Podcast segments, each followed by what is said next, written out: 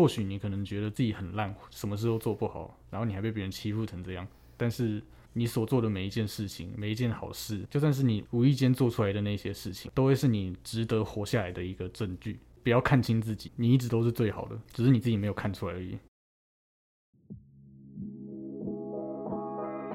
欢迎收听今天 Mentor 不务正业，台湾第一个为新兴学子开创的 Podcast。我们为你解开升学忧虑、青春上的迷惘，抛开二十年英文老师的包袱，董老师没有什么不能讲的，不正经不说教，就在这里陪伴你。那么今天来到我们节目当中的呢，是我的两个学生，他们今年高三，刚考上大学，然后大学也已经放榜了，很恭喜他们，他们上了他们理想中的学校。他们会来到我们节目当中来跟我们分享呢，是他们班上同学的推荐。其中有一位同学，他是想分享他自己的呃个人的故事哈。那么他说他准备了好多好多的故事可以跟同学们分享。好，等一下我们就来听听他的故事。好，那么在故事开始之前，我们先来让他们两位啊，一个是他的好朋友，好好，我们让他们两位来做个自我介绍。嗨，大家好，我是 Nick，我现在录取正大传播。嗨，大家好，我是 Eric，我今年录取台大外文。嗯，是吧？这两间学校，好，都是他们，呃，很恭喜他们，他们上了好他们理想中的学校。所以呢，今天来到我们现场的是 Eric 跟 Nick。今天要分享故事，主要的是 Nick。Nick，我记得我在高一高一的班上，其实他们这呃 Nick 跟 Eric，我在高一的时候就教他们的教班上的英文。那他们两个给我的印象其实很深刻哈。那 Nick，他其实高一刚开始。他给我的印象就是不善于表达，不太会说话，然后很害羞。可是他给我的另外一个印象是他其实是有很多的才能，很厉害。等一下我们就可以知道了哈。好，那 Nick，你想先从哪个故事开始分享呢？嗯，呃，不是要分享故事，自己又不知道讲什么。那么 Nick 呢？他其实。呃，我从班上同学的描述，其实我自己也感觉得到了哈，他真的很特别哈。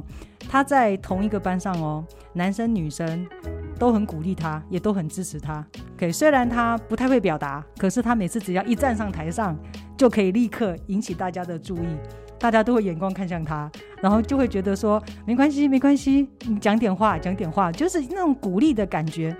这其实我觉得不太容易的是。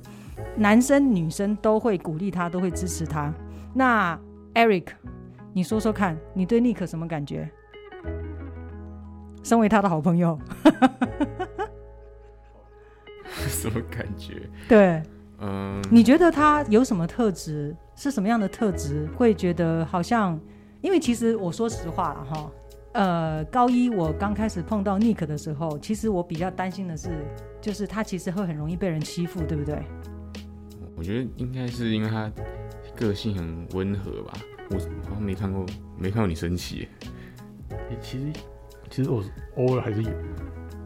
他应该说他气都气在心里，他不敢讲出来，他怕别人，他怕呃失去朋友。哈哈，哈哈，是这样吗，Nick？其实他说的没错，我我会想要分享我故事的原因，其中一个原因就是因为，呃，我自己是一个很没有自信的人，然后我也很不会社交，很不会讲话，所以。所以他现在声音很抖，很紧张。我现在超紧张。他现在超紧张，但是你们知道吗？Nick 他为了今天的 Podcast，他甚至写了逐字稿。他真的很用心，很想把他的故事分享给大家。好，没有关系。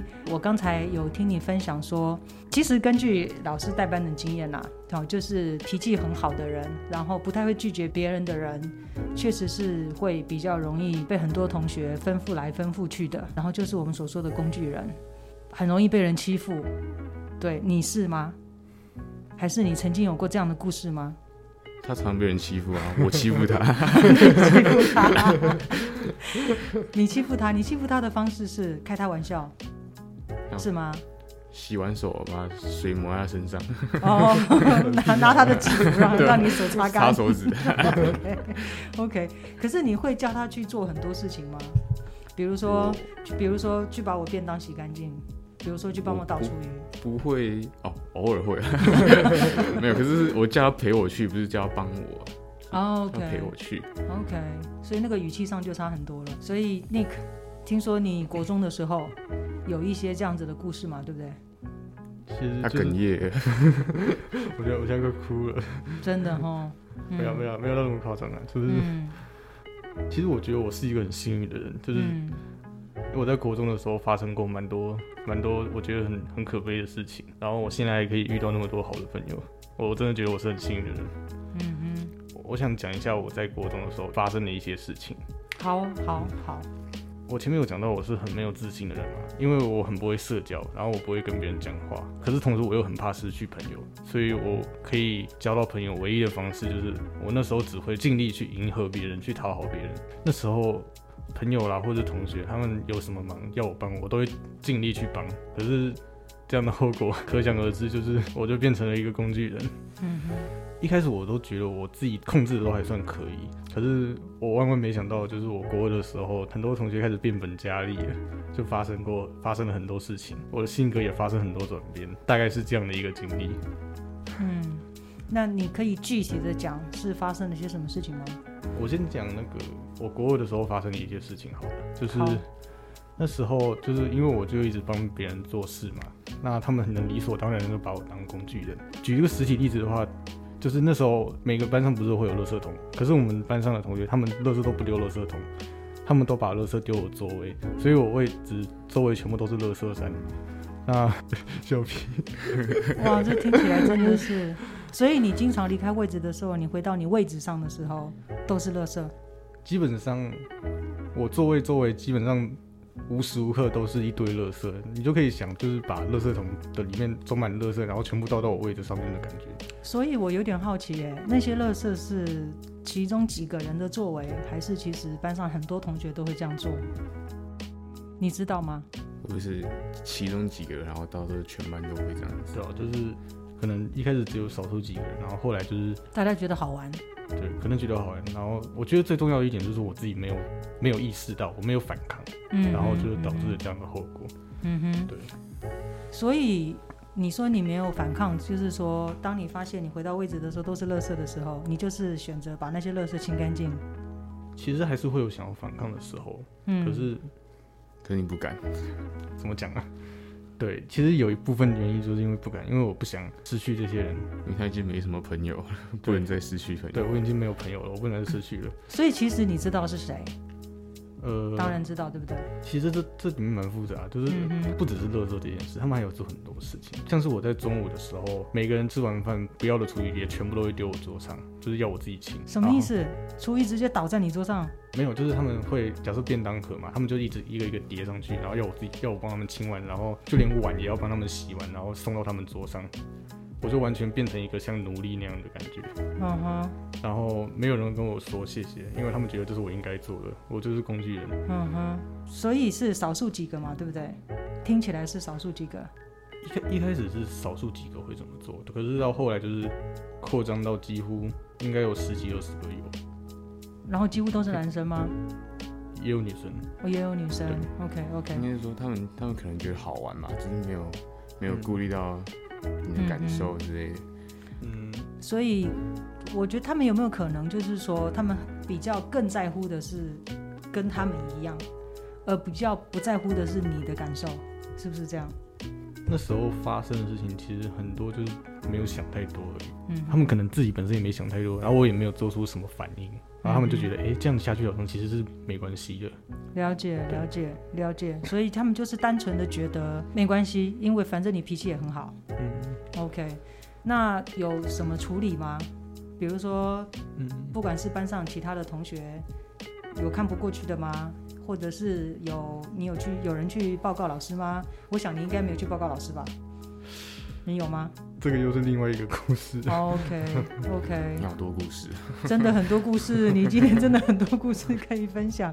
不过我觉得其实倒便当或是处理，甚至是我那时候还有别人就会丢功课要我帮他洗，我也没有办法拒绝，他们就是有点像威胁的态度，就是你给我写。然后其实我觉得这些都还算好，反正我是只是帮别人做事嘛，我没有受到什么真正的伤害。国二的时候我还有发生过很蛮多事情的，那时候我有曾经就是呃，我有被关过厕所，然后也有少数几个同学是会不定时的，就是呼我巴掌或者打我的。这些事情反而对我造成的伤害是比较大的，心理伤害，心理伤害是蛮大的。嗯哼，然后就是他们真的具体动手了。嗯，嗯哼，还有就是那种可能把我的东西乱丢，然后在旁边看着我一个一个慢慢捡回来。嗯哼，你在经历过这些事情之后，你都没有任何反抗吗？其实我自己的个性来说的话，一开始其实我就是没有察觉到说他们在对我做很这些事情，一直到后来就是真的已经无法阻止了的时候，我才意识到说，诶，我好像要起来反抗的感觉了，就是有点后知后觉的感觉吧。可是我也不是说完全没有想要试着反抗，呃，像是有一次就是有一次晚自习，我们同学就丢了一大堆的碗要我洗，那真的时候我就积了一整年的怨怨气，然后我就很不爽。我就决定干票大的，我就拿我的那个有一个菜瓜布，刷过马桶，比那个惨一点点。那个惨一点点啊！什么？好恶啊！为什么会这种东西？就是我有这种东西好恶这个这个这个事情说来话长，那时候我们就是有一些同学想要用菜瓜布和海绵做一些杯子，做一些杯子。反正那后来我们就把我把那个菜瓜布拆下来，然后我把它拿去帮我们那些同学洗碗。哦，然后，然后我那我那时候很蠢，我那时候还那个写在联络簿上炫耀，然后我就说，哦，真的是，然后我们班导，结果我们班导隔天直接在台上朗诵我的杂技，然后你就看那个班导那边讲到一半，然后班上一堆人往后看，看着我，不是啊，你可是你这样子，他们不会又做一些更更过分的事吗？他们他们之后有机器人就不敢把碗给我洗。我我突然发现，其实这个方法好像可行的。什么方法？就是你不要说搞坏关系的那种反抗，就是说直接开打或者是开骂那种，我觉得不要那种反抗，就是像你搞一些恶作剧或者是很像开玩笑的东西，自己心里其实也会比较轻松啦，说真的。然后别人也会对你比较不会那么欺负。所以那一次的事情是有效的遏阻了一些游离分子，对不对呃，有一点笑，就是不会再变本加厉了。对，就是对，那一段时间有比较没有那么猖狂，后来还是继续了，可是就是稍微压下来了。嗯哼，对。那后来呢？有任何其他人去，就像我刚刚我就像我刚刚刚刚问的，有任何人其他人就是要试图协助你吗？或者是帮助你吗？其实一开始很多人都有看出这种情况，然后也有都想要帮我，嗯可是到后来就是，既然我自己都没反抗了嘛，那他们也没有义务要帮我啊。OK，呃，那你父母亲知道这件事吗？我父母，这这个就是蛮尴尬的一件事情。他们其实有大概知道我在学校发生什么事情，是，然后有时候我们有时候事情闹太大的话，班导其实也会打电话到我爸妈。可是毕竟他们我爸妈他们在外工作就蛮辛苦的嘛，是，其实也无暇顾到我自己的事情了。嗯可是老实说，就算这样，我还是很受伤。其实比起同才的霸凌，我觉得父母的无视其实是更令人伤心的。嗯，就是那时候，就算是班导打电话来来家里好了，我回到家，就算整天被欺负，已经欺负到很很累，很想哭了。嗯，那我爸妈还是一样，就是一直说教，然后就一直骂，为什么你在学校惹事？他可能觉得说，凭什么是你被欺负？你怎么那么烂？就是我爸妈带给我的感觉是这样的。嗯，他们对我的情境是无能为力，可是却又不能对我的心灵层面有什么帮助。嗯哼，嗯哼，可是我不我不会怪他们，因为我我跟我爸妈其实蛮缺乏沟通过程的，所以其实也是无可奈何的。嗯哼，嗯哼，然后我也跟因因为这样，因为这些事情，所以跟我爸妈吵过很多次架。我记得有一次有一次最夸张的就是那时候我好像我帮同学处置游戏一点数，因为国中的时候，对，国中的时候，对，然后就是工具人嘛，就是帮他们处置游戏点数嘛。结果好死不死被我爸妈看到，然后我爸爸就直接一怒之下就直接扎进来，就是狂踹我房间的门，死命的叫我出来。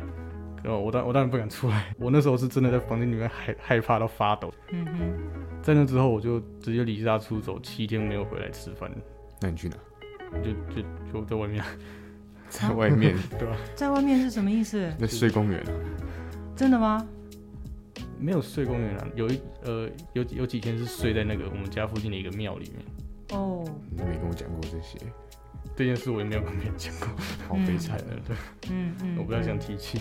嗯嗯嗯对啊，我真的觉得这一集 podcast 真的把气氛弄得有点黑暗哎。嗯嗯嗯然后后面是轻松的，对啊后面前面前面是前面是你算是一个转捩点吧？转捩点，到最后高中就没有同学再这样霸凌你。嗯，我那我那时候国三的时候，他他教室在三楼，我教室在四楼。我那时候完全我完全不知道这个谁这个人是谁，可是我看过他很多次，因为他常都是一个人就拿着很多东西走来走去。然后因为我教室下个楼梯右边右边就是他教室，然后我就常看，我就觉得这个很很奇怪，他为什么常常就一个人这样走来走去，然后拿着一堆东西，然后又不讲话。但是我我可是我我真的不知道他是谁，我就觉得他他这个人很奇怪而已。所以你你其实你这样讲了之后，我就可以理非常非常清楚的理解，就是你为什么这么渴望交到朋友，对，那为什么你会把朋友看得这么重，对，这个就真的非常可以理解，对，基本上啦，基本上你给我的高一我那个时候教你的时候，你给我的感觉就是你很善良，但我想你这个善良的本质是没有改变的，从头到尾都没有改变的，对，所以你会有这么多朋友，后续会有这么多朋友愿意帮你，我觉得跟你的本质没有改变有很大的关系。就是即便即便你看我自己都已经要 准备开始哽咽，因为我听了我真的是觉得有点难想象这些事情是曾经发生在你的身上。所以这些事情发生了，它没有影响到你的本质，你的本质是善良的，所以你在后续在很多朋友越来越认识你了之后，会想要协助你，想要帮助你。嗯对可是我们都不知道是他这些故事，我了解，我了解，他没有我了解。没有没有在我们面前讲过。所以这个是你国中所经历的事情，那我就有点好奇嘞。你国中是读某一间学校嘛，对不对？然后你高中，我有点奇觉得奇怪的是，你怎么没有选择离开那间学校呢？据我所知，那间学校的直升率很高啊，因为大部分学生会选择直升嘛。你当时没有害怕，就是会跟那一群人又在同一班吗？我在呃，我国中就是我们国二的时候要决定要不要直升的时候，我就有考虑很久，就是。嗯那时候我就在考虑了，我要我要不要去外考班，就是远离那群会利用我的人。可是我后来打消我的念头了，因为我自己就是很怕没有朋友，尤其是没有认识的人，所以我觉得我到外跑班，我的状况也不会好到哪里去。这是这是我考虑一个点啦。然后另一个点是在国呃国三的时候，有两个人影响我，让我算就是应该他们应该是无意间就是慢慢影响到我，就是开始慢慢对自己有自信。对那两个人，嗯那那那他们是怎么慢慢出现的呢？他们是因他们是有在原本欺负你的那些人的行列吗？同班还是别班的？就是同班的同班同学，其实同班同学就是、看不下去，呃也没有到看不下去，就是他们就是他们还是会就是要我做事，可是就是他们不会像其他人那么严重那样，连洗个碗都要我洗。嗯哼，那呃我先我先讲我那两个人好了，因为我从我从小就有学钢琴嘛，然后虽然虽然我会弹钢琴，可是其实因为我们在那个私校里面嘛，所以其实会钢会弹钢琴不是什么没有什么好稀奇的，班上大概一半的人都会弹钢琴吧，我自己大概觉得，呃再加上就是别人看待我的身份就是觉得我是一个工具人，然后就是一个奴隶这样，其实很多人都不会在意到说我会我喜欢音乐或者是怎么样的，其实没有人会没有人会在乎，然后就是到国三的时候。有一个同学，他就有点开玩笑的，就是把我以前录我自己弹钢琴的影片直接放到荧幕给全班看。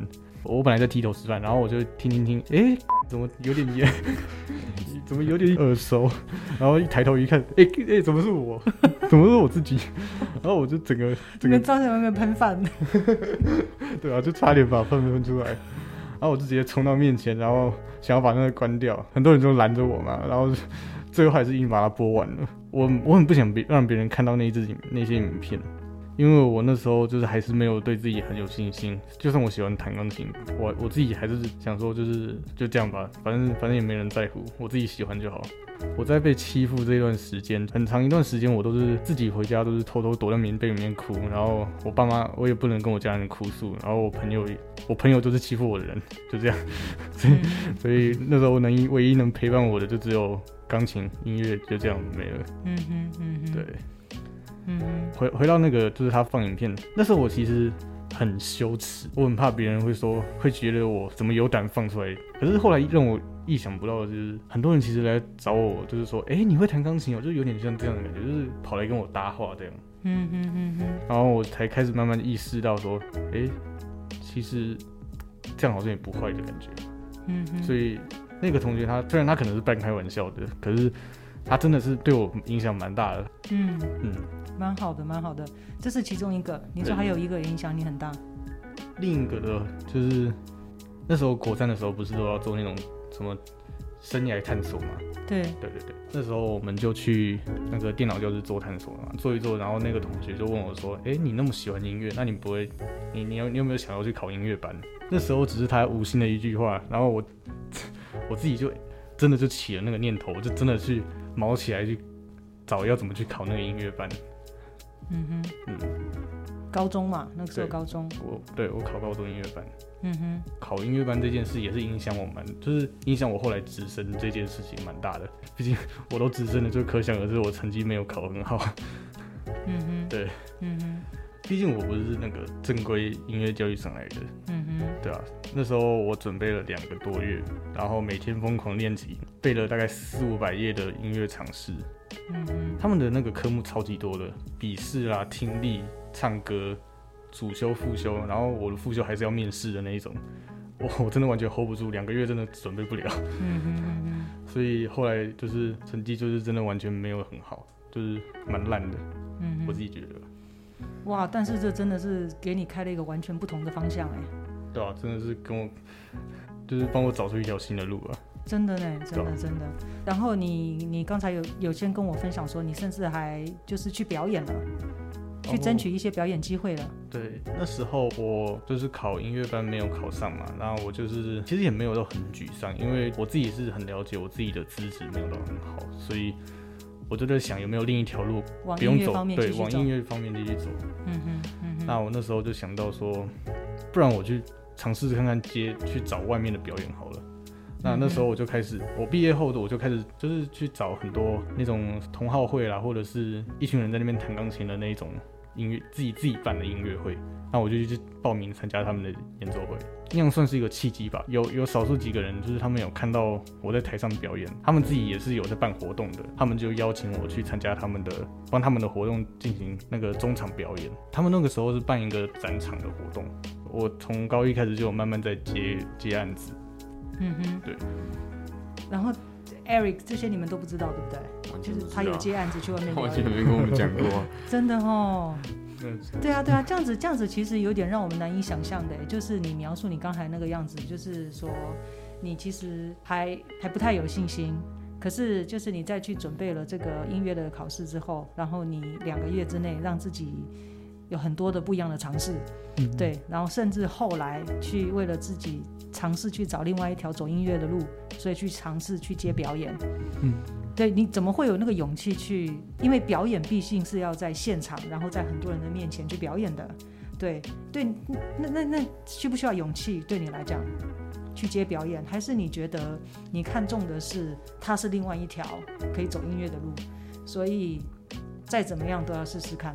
那是一个怎么样的心境，会让你去尝试接表演？因为这个真的，如果没有一一般来讲啦，你要在很多人面前表演，这个就不是一个容易的事了。对，所以那是一个什么样的心境，会让你想要去尝试？那时候其实我就想说，反正我我再烂也不可以，也不会烂到哪去了嘛。反正就是既然喜欢，我就去试试看嘛。OK 对 OK，差不多是这样。那那你的表演引起很好的回响吗？回响其实没有到很，至少你在接案的时候有一直有 case 是这样吗？呃，我接到后面就没有再接了。嗯我觉得一部分原因应该是我自己的，我资历没有到很多，再来就是因为我课业关系，课业太重了，所以我后来就没有再接了。哦，科研好差，你怎么考了嘛前三名？讲些屁话。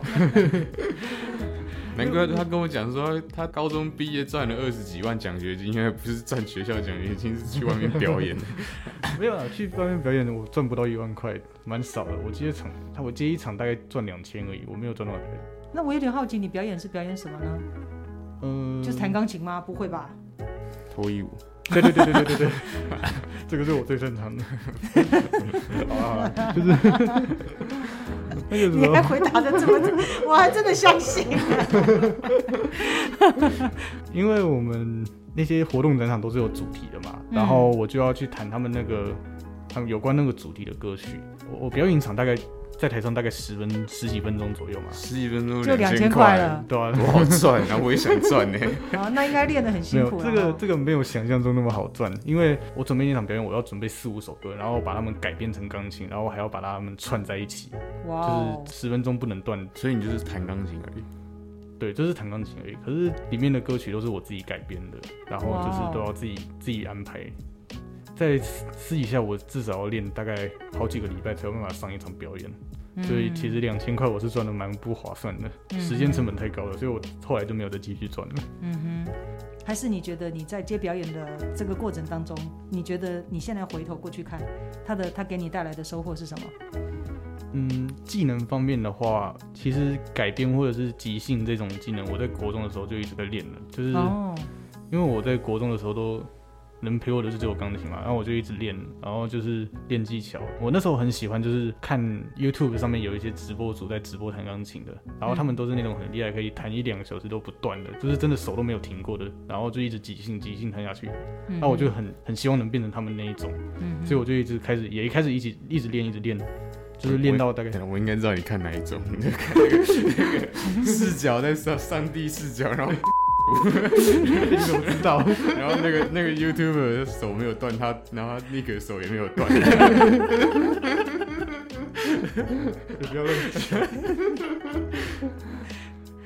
其实真的有啊，其实。其实真的有。啊，反正我就大概可以练到，就是可以即兴弹一个小时半都可以不断的那种，要就是累积很多歌曲，然后还有连接起来的技能。其实我到高中接案子的时候，其实反而是国中那些时候练的技能帮助了我。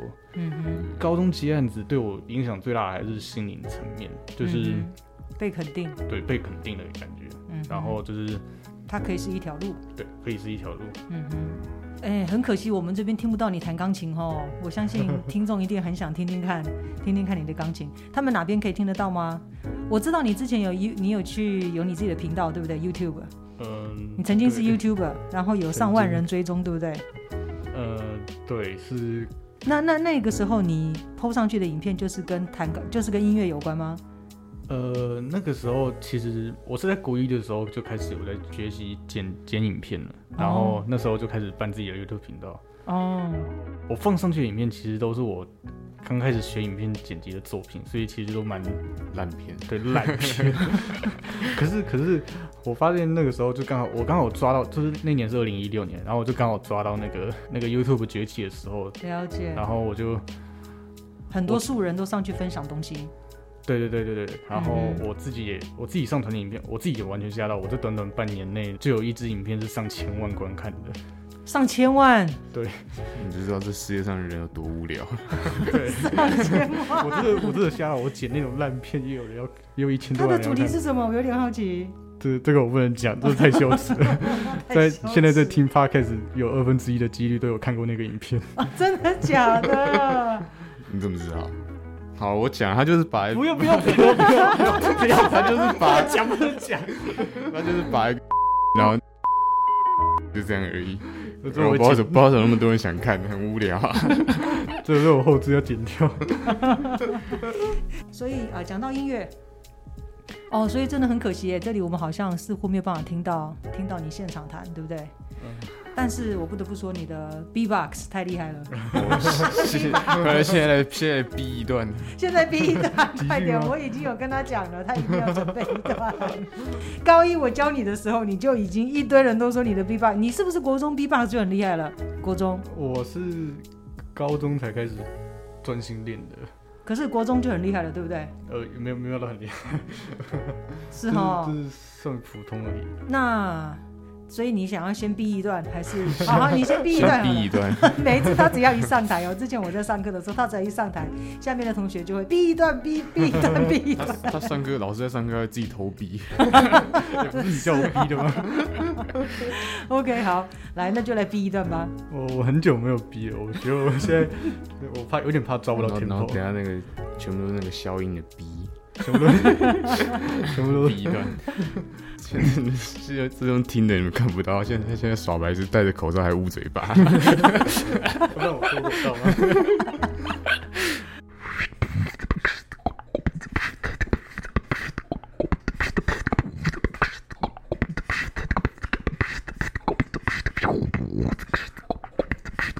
好好累刚刚那是刚刚那是 YouTube 抓的，哦，好厉害。好厉害，好厉害，哇，好厉害，很精彩，很精彩，还是下面都来逼了。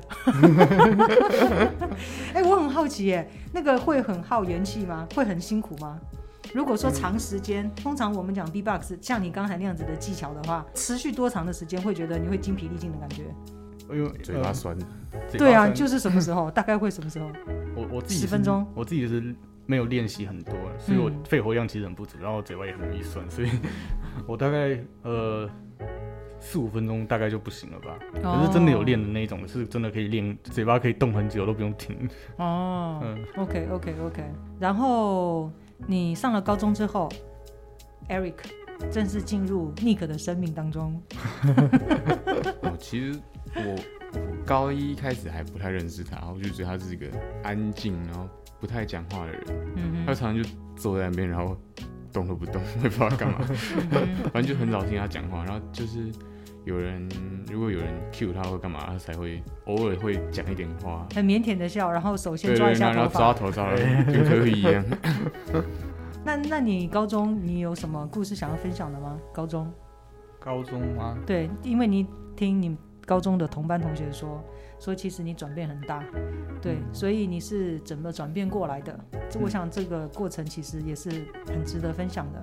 高中就是我一开始的时候，因为就是我在那个音乐方面有稍稍微摸到自己。嗯然后就是蛮令我意想不到的，就是那时候在国中的时候，我的同班同学其实给我很多鼓励，就是他们在国中对，反而是国中那一群，就是在我们班上的同班同学，就是轻微的而已，轻微的有一点点欺负的而已，没有到真的很严重的那种。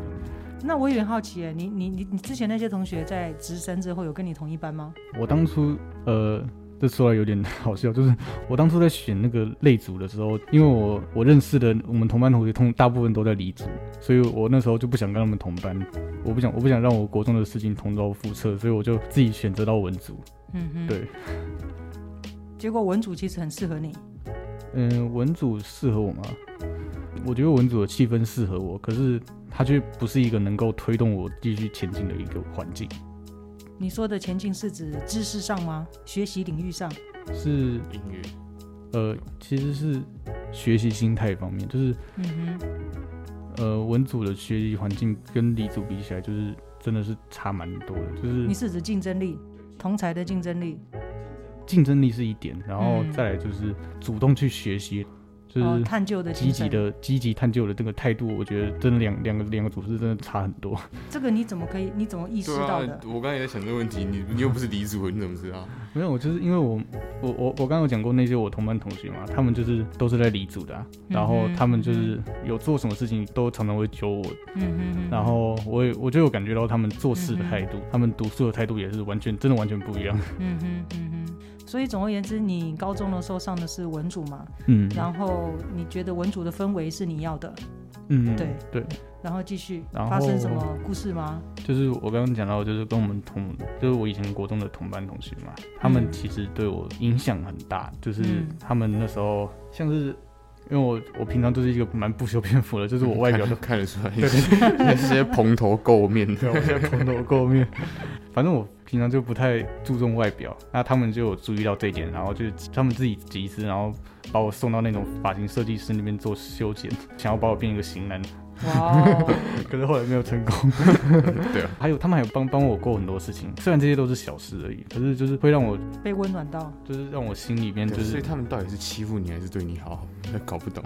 就是他们是蛮有正义感的人，他们其实是知道我是这样的遭遇，可是他们会很想要帮我度过这个难关。对他们不就是欺负你的人吗？主要会欺负我的那几个人，其实他们没有算在里面，可是他们就是偶尔可能在旁边帮腔一下、笑一下那一种，偶尔会叫我做一点事那那些。嗯哼，可是他他们是真的很好的人，嗯对。哼嗯哼，所以你也受了他们的影响。对啊。主要的影响是嗯。你，看到了他们的改变，他们让我知道说我自己要变成一个更好的人，才有办法就是嗯，让我可以完成我自己的理想。对，差不多，是这样吧。嗯哼，所以你那个时候就有这种感觉了。那你那时候知道你的理想是什么吗？高中生哪知道理想是什么？我不知道，想做什么就做什么。对啊，想做什么就做什么。我觉得这东西是一直在变的，以以前想做的不一定是你现在想做的。那你有知你你，因为像你刚才所那样讲的话，你要尝试做一些改变，然后你你的理想才有可能实现。嗯，所以你那个时候其实对理想也是没有清楚具体知道你理想是什么，但是只知道它是一个可以带来好的改变的事情，嗯是吗？？对啊，对啊。嗯，那在高中阶段有什么还有什么其他具体的故事，然后也造成给你带来其他的影响吗？呃，像我们那时候有很多功课都是要剪影片的嘛，然后我那时候也会去，就去想说练习一下，然后就剪一下，然后意外的都，艺艺术跟音乐作业，对啊对啊，就是那些大部分的作品都是蛮受到肯定的。再来就是我参加热音社嘛，也有参加很多的表演，虽然我可能都是在旁边混着摸鱼的，可是就是觉得自己好像生活好像充实了很多，就不太像是以前一样天天倒便当，然后下课都没时间，感觉自己的生命是有被充实的。嗯哼，所以听起来就是你在高中的阶段，你过去培养起来的一些能力有被看见，嗯，有机会发挥，对而且有被看见。对啊，那那那我好奇哦，就是你有被欺负吗？在高中这个阶段？都我欺负他，他常被我欺负。嗯，可能那种欺负的方式不一样哎。像就我看到的话，就是他们经常会拱你，会拱你说、Nick Nick Nick，你就经常被 Q 到，对不对？对啊对啊，对，然后你就会啊，那个标准的反应又出现了，脸红，然后手开始抓头发。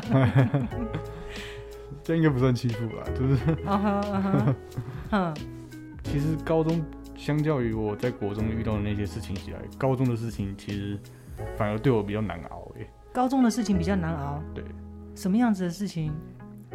嗯，对啊，什么事？我太过分吗？没有了。国中的国中的时候，就是虽然一开始很难过，可是到后面就慢慢麻木了嘛。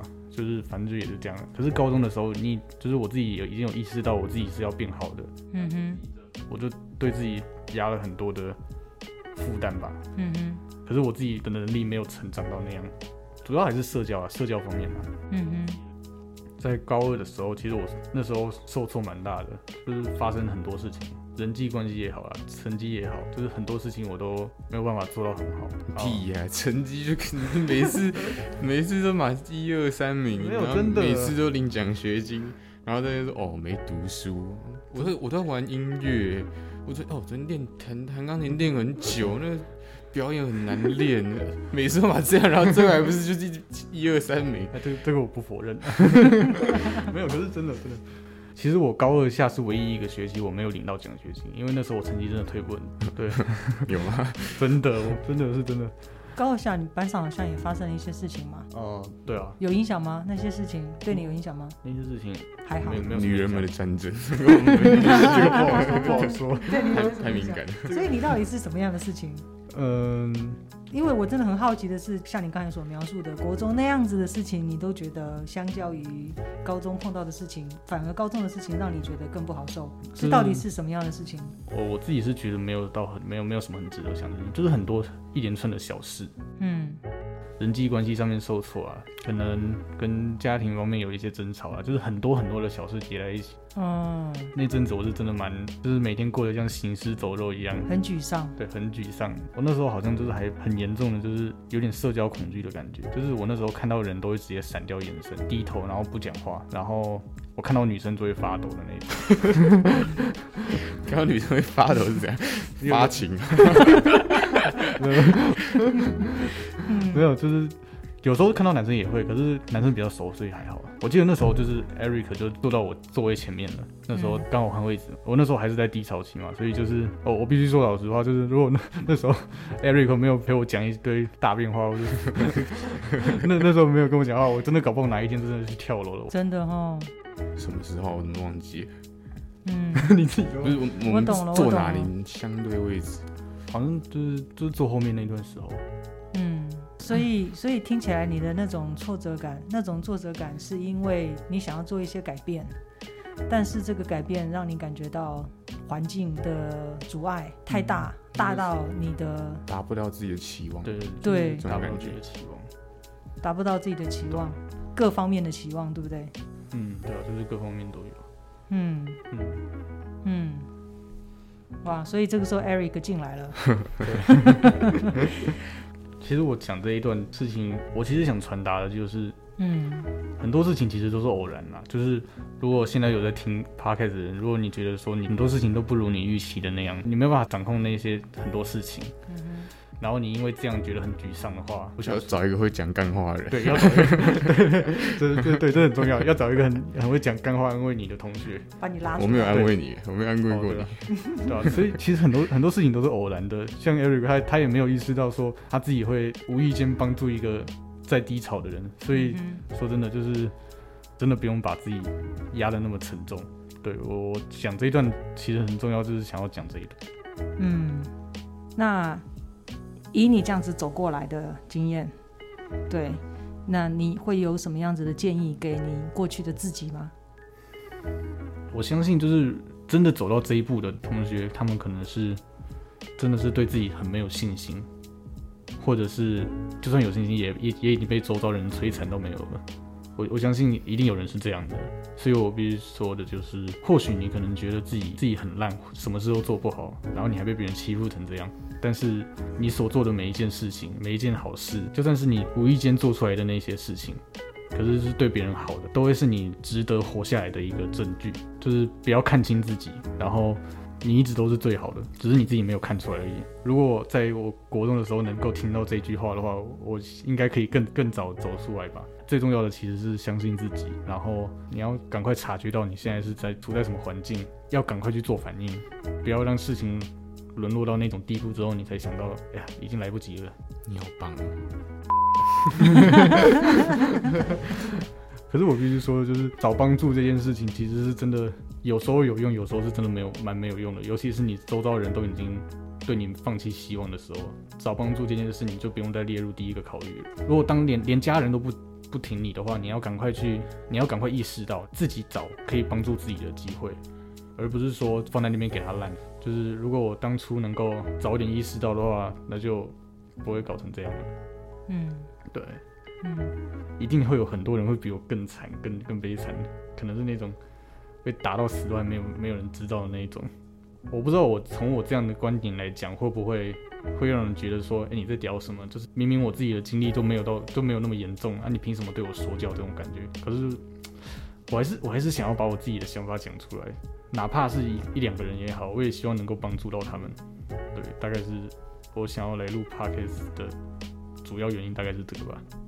嗯，所以其实今天这样子听下来啊，如果就像刚才你所分享的，当你想要去外面找帮助的时候，如果外面的帮助让你感到失望的时候，嗯，还是不能放弃，对不对？对，你要自己找自己的出路。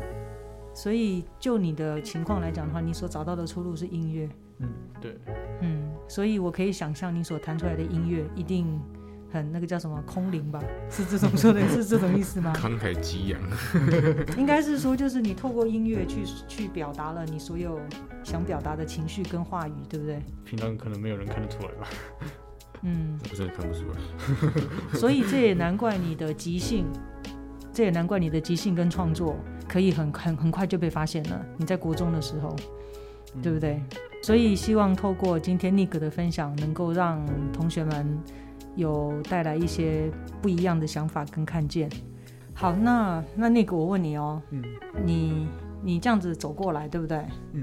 那刚才我问你说，就是你有哪些话给过去的你嘛，对不对？嗯好，那你觉得你会希望长辈们怎么协助这样子的孩子？长辈可以是老师，可以是父母亲，甚至是家中的兄弟姐妹，嗯甚至是班上同班同学。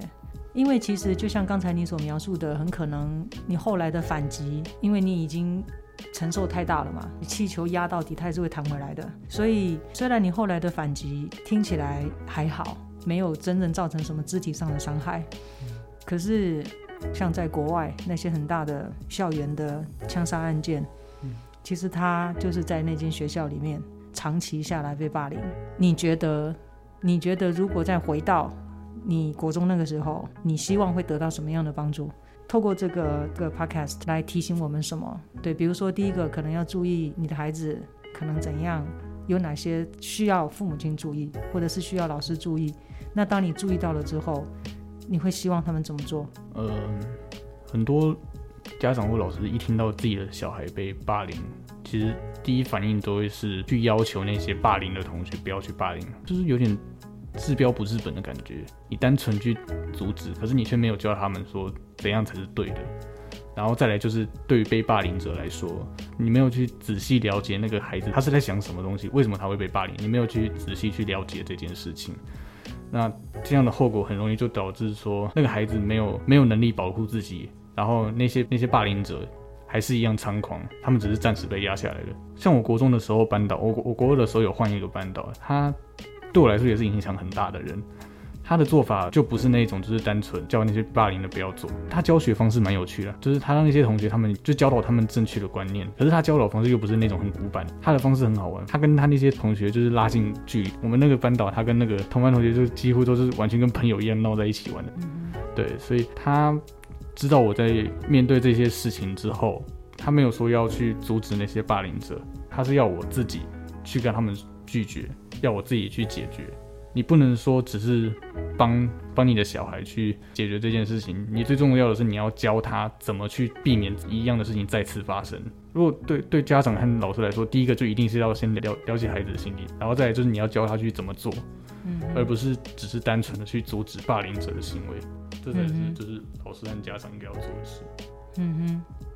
换句话说，其实你会觉得那个被霸凌者其实是更需要师长去协助他以后怎么再让自己避免相同的情况，对不对？应该反而是要这个部分是需要更多的协助，对，更多的帮助。嗯，对。当然，霸凌者那边我们可以也也需要去协助，因为霸凌者其实这样子目前呢，目前这样子看来呢，他们其实心里面心态会有种种不一样。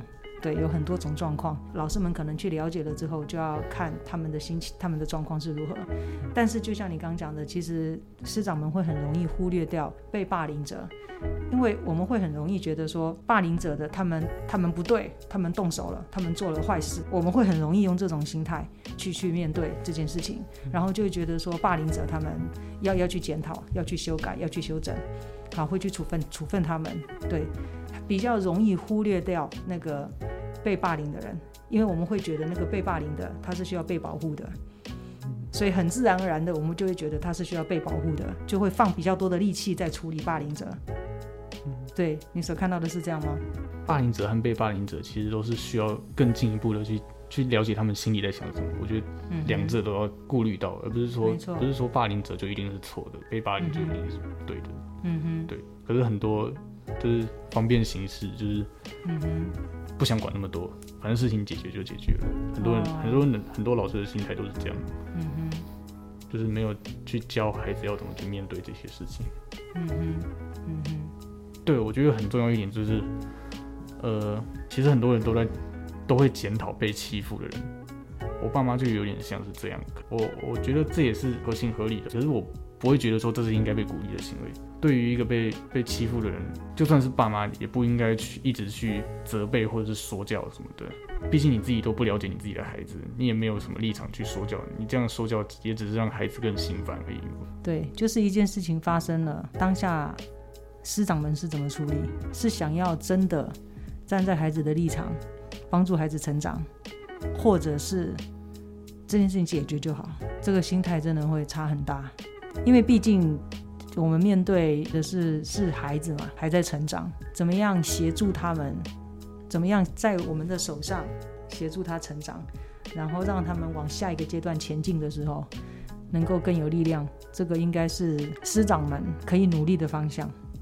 好，那今天我们就谢谢，好，就谢谢 Eric 跟 Nick 来到我们的节目当中。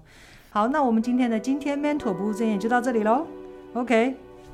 拜拜拜拜拜拜。